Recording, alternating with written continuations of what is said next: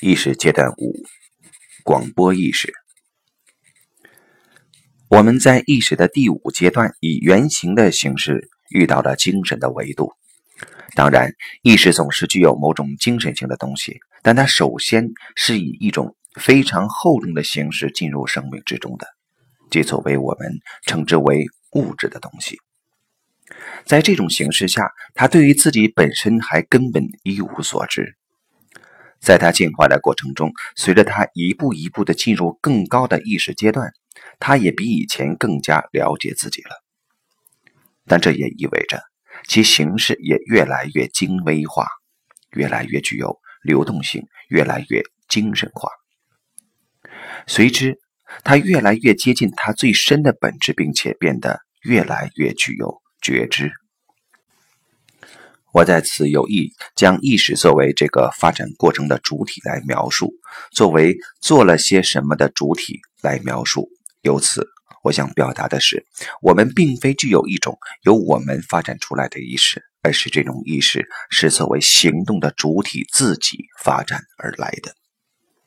我们这个我们认为具有一种意识，并且或许发展了意识，或者用灵性的语言来讲，超越了意识的我们。事实上，只是意识的一种表现形式而已。在人类及其发展的过程当中，它最后走进了自己本身，这是我们此在的唯一目的。这对我们来说，在第五阶段将会表现得更加清楚。我们在第四阶段所充满的那种新的喜悦，还不是意识发展的终点，而是这个存在向灵性的维度以及向内在成长的开始。尽管从第一阶段向第三阶段的成长也是一种灵性的发展，但它是一种来自于原始的自身完全不知道的整体影响的消除。虽然这种发展具有灵性的特点，但却没有灵性的观点。它是一种负面的启蒙，是一种对于这个世界不是什么的证实，所以这也是一种破坏，一种对于老旧画面的摧毁和旧有精神的破坏。这种破坏是最终的无且无法挽回的。另外，它在其他方面也产生了负面的影响，直到昨天，科学家还继续纠正他的错误，这也是他们全部的观点。负面的启蒙、毁灭、伪造，所以第三阶段的理论是科学，但它却有别于第二阶段的那种告诉我们什么是、什么不是的积极的理论。我已经在对科学的根本原则的评论中描述过，尽管第三阶段也保留了进步的因素，但却没有什么人可以在其基础之上建造发展的东西被保留下来。虚无是科学发展下去的。必然结果，即使在意识的第二阶段就已存在了对老旧精神的毁灭，但它同时也被一种崭新的精神所替代。然而，在意识的第三阶段，任何的精神取向都是会被毁灭的。每一种精神的取向，甚至每种觉察，都被视为是刻意设计的。如果所有精神的东西都是一种主观的建造，那么人们也可以建造一些不同于那些已经建造出来的其他的东西。即是说，这种建造是随意的，并且因为它的随意性，所以到最后便可能不再有任何确定的方向。在这里，不再有什么精神性的东西会被视为是客观的，上帝、道德。信仰，所有这些在第三阶段启蒙之光的无情照射下，都变成了主观和随意的。所有的支持理由最后都是值得质疑的，并且由此也失去了他们的客观有效性及其定向的功能。所以，意识第三阶段的发展陷入了一种深度的唯物主义。然而，这本身就是在一种精神性的一种灵性的过程之中，因为意识在这个过程中得以精微化，并变得更加透明。我们进入物质的世界越深入，就会越清楚地认识到，其实根本一丁点的物质都不存在。物理学这种来自于物质世界的科学，使物质的想象本身化为泡影，物质就如手指间的空气那样，永远。抓不到。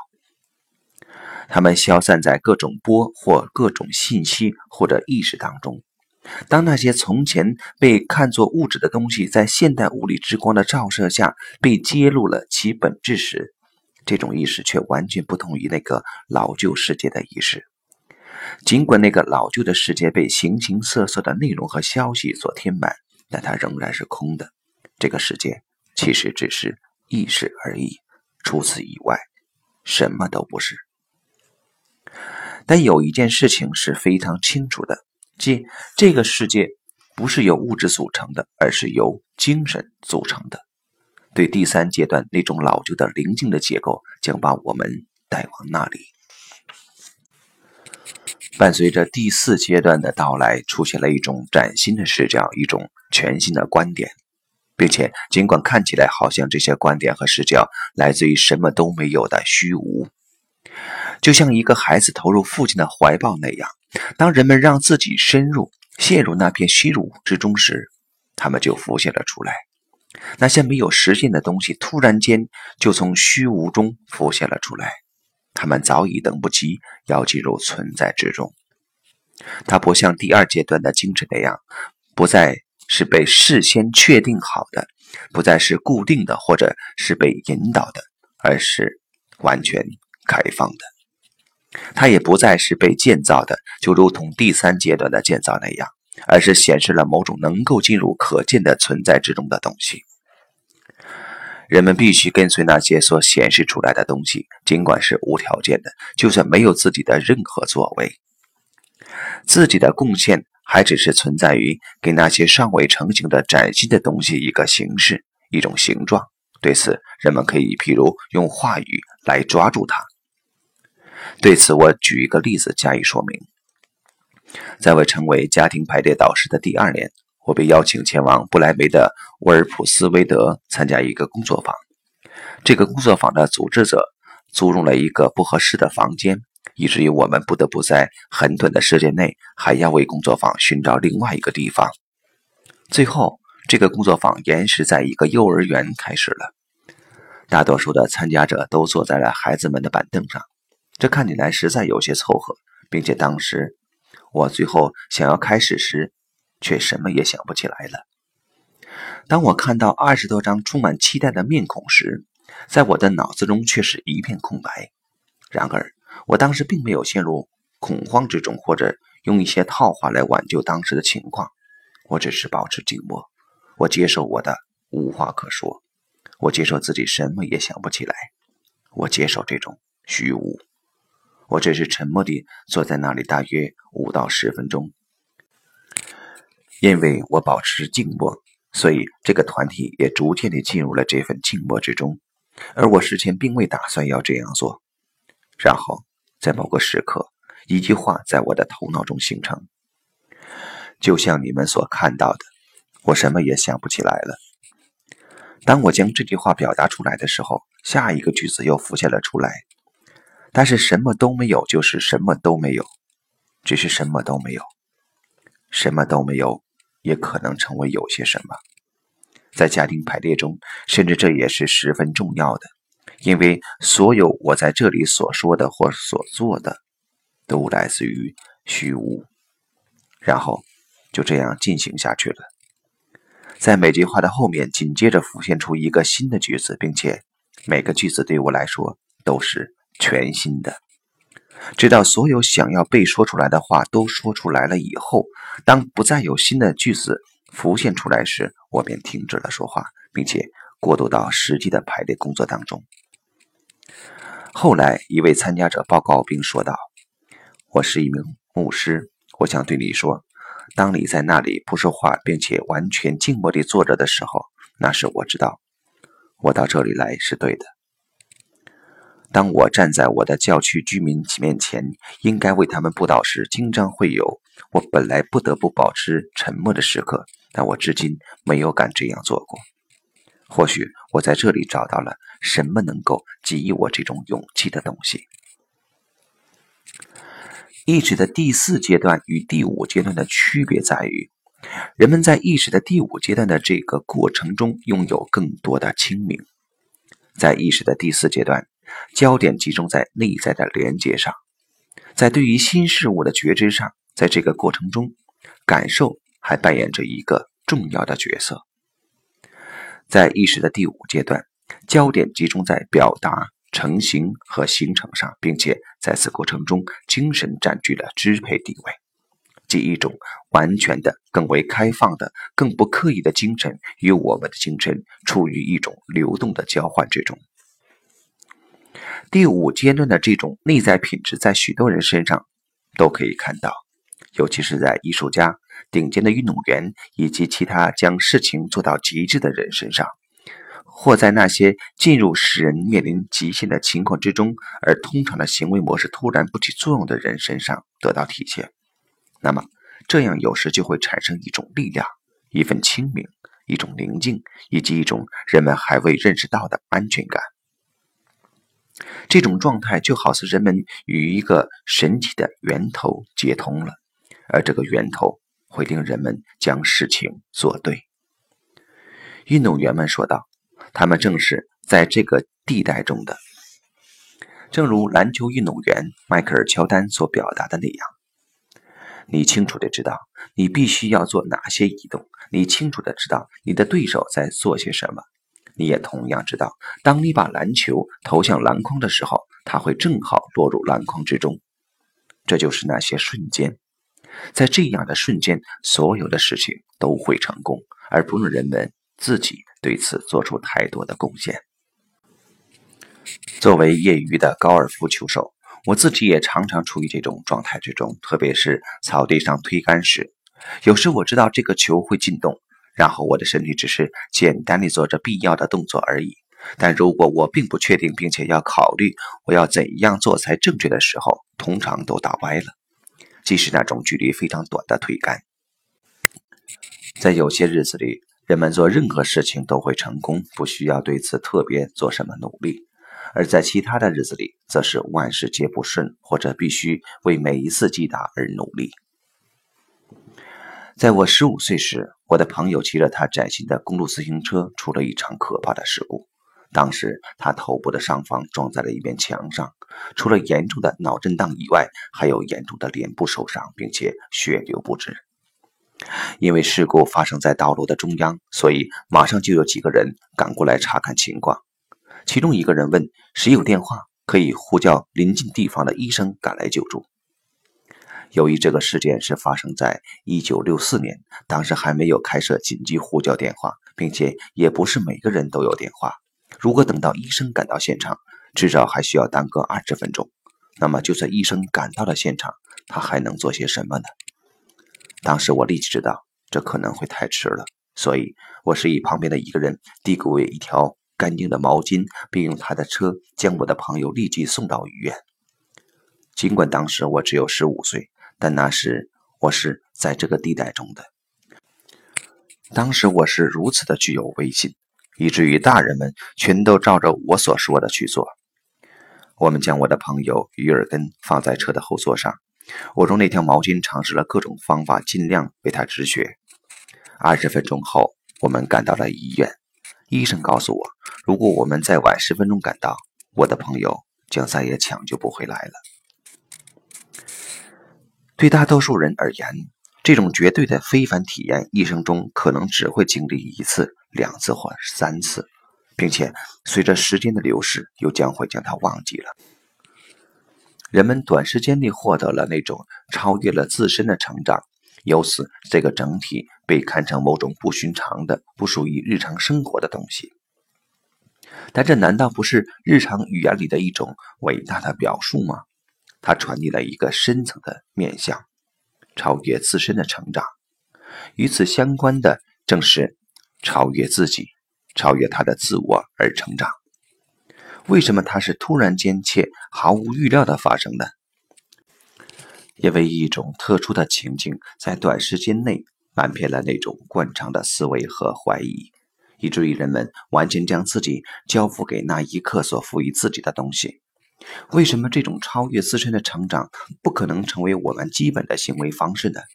因为我们不能总是这样行为处事呢？这样生命不就能够和那种引领我们做正确的事的力量连接上了吗？即我不就能够在我之外，在知识之外，被来自于那未知空间的力量，在这样的时刻所自动的控制了吗？在众多艺术家中间，这种状态经常是创作过程中一种重要的且被广泛认可的元素。无论他们是毫无自己的作为被抓进这种状态之中的，还是他们自己采用各种方法试图将这种状态发生。不过后者大多是无用的，并且经常导致他们去吸食毒品。这种可以产生第五阶段意识的幻觉的东西，特别是艺术的情景中。特别容易有这种倾向。大多数伟大的艺术家都曾描述过，在他们将各种音符谱成曲谱的时候，或在这之前，他们就已经听到了这样的音乐，而这些音乐只是在最恰当的时刻被音乐家的乐器自动地演奏出来而已。油画在画布上就像自己浮现出来了似的。或者诗人们好像在一股强力的驱动下写出了一首诗，不过他们知道那是在他们身上所发生的大多都不是真实的，并且所以这种状态也与他们在这之后的余生不再有连接。如果他们还未通过意识的第四阶段，那么这种状态只会促使他的自我膨胀。所以，我们经常会听闻一些艺术家。他们不能拥有内在的平衡，承受着各种心理问题的巨大压力，或者在个人的人际交往中正在发生，或者已经发生过令人非常不愉快的情况。他们还没有进入意识的第五阶段，而是只有部分意识，即在他们的艺术活动中部分的进入了第五阶段，而这会对意识产生影响，而使其打开一个缺口。召唤着人们朝向内在的成长与发展而努力，这将是符合逻辑的步骤。如果人们仍然想在此之上建造某些东西，那么这将会产生毁灭性的影响，因为这种自我的意识太有局限且太渺小，根本不足以容纳第五阶段的力量。而这样一来，人们要么成长，要么就试着将这道门又重新关上，其后果是将会失去创造力，或者。变得癫狂。即使是关于这本书，我原来也未曾想到过。原来我没有计划写一本新书，这个想法是在我第一次开着车的时候冒出来的。对于这个想法，我说不出别的什么。当我回忆起与以前的一位朋友，他正是住在我将要经过的那个地区，关于灵性成长的谈话时。突然间，我看到了我那幅有关灵性发展的进化地图，而正是这幅灵性发展的进化地图构成了本书的基础。当时给我的印象是如此的深刻，以至于我不得不停下来，将意识的各个阶段写下来，并为本书做了首次记录。在接下来的几天里，关于这个意识模型的各种新鲜的主意会让我兴奋的晚上睡不着觉。当时我非常清楚的是。我要写一本书，并且它不只是简单的描述我的工作而已，这将是一件非常容易的事情，而且它是某些全新的东西，而我将自己奉献给他，为他服务。我将这些想法写下来，没有过多地对其加以思考，然后我便又能睡觉了。一个星期以后，这个星期我整天忙于其他的事情，这本书的方案差不多完成了。我的出版商立即接受了这本书，而且当时非常清楚的是，我们俩都相信我能够在几个月之内完成这本书。我预计给自己留了将近一年的时间，但其实那些时间也太少了。我没有想到的是，为了能够使文字从内心流淌出来，我还必须使自己完全进入这本书之中。为此，我又花了一年的时间。对于同样的过程，人们可以列举出很多不同的例子。奇怪的是，对此我们却并不清楚这些经验是怎样产生的，并且它们又是建立在什么样的基础之上的。在这里，我们处理的是创造过程中的那个究竟的核心内容，但其实它仍然处于一团迷雾之中。当人们想要仔细地探究它时，它就会被看作是神秘莫测的东西。而被贬低其价值，并被人们挡在门外，这是一个事实，即那些最伟大的作品与人类最崇高的时刻，是来自于一种超越了意志、权力以及控制的状态，或是只有当这些因素被切断的时候，而这个事实至今还没有引导人们真正的对待这种创造力的源头。如果它不管怎样是一个我们所考虑的主题的话，那么。它只是作为艺术家们奇迹般地创造出惊世骇俗的作品时所拥有的时刻，而非我们所有人的意识本质上都能够到达的地方。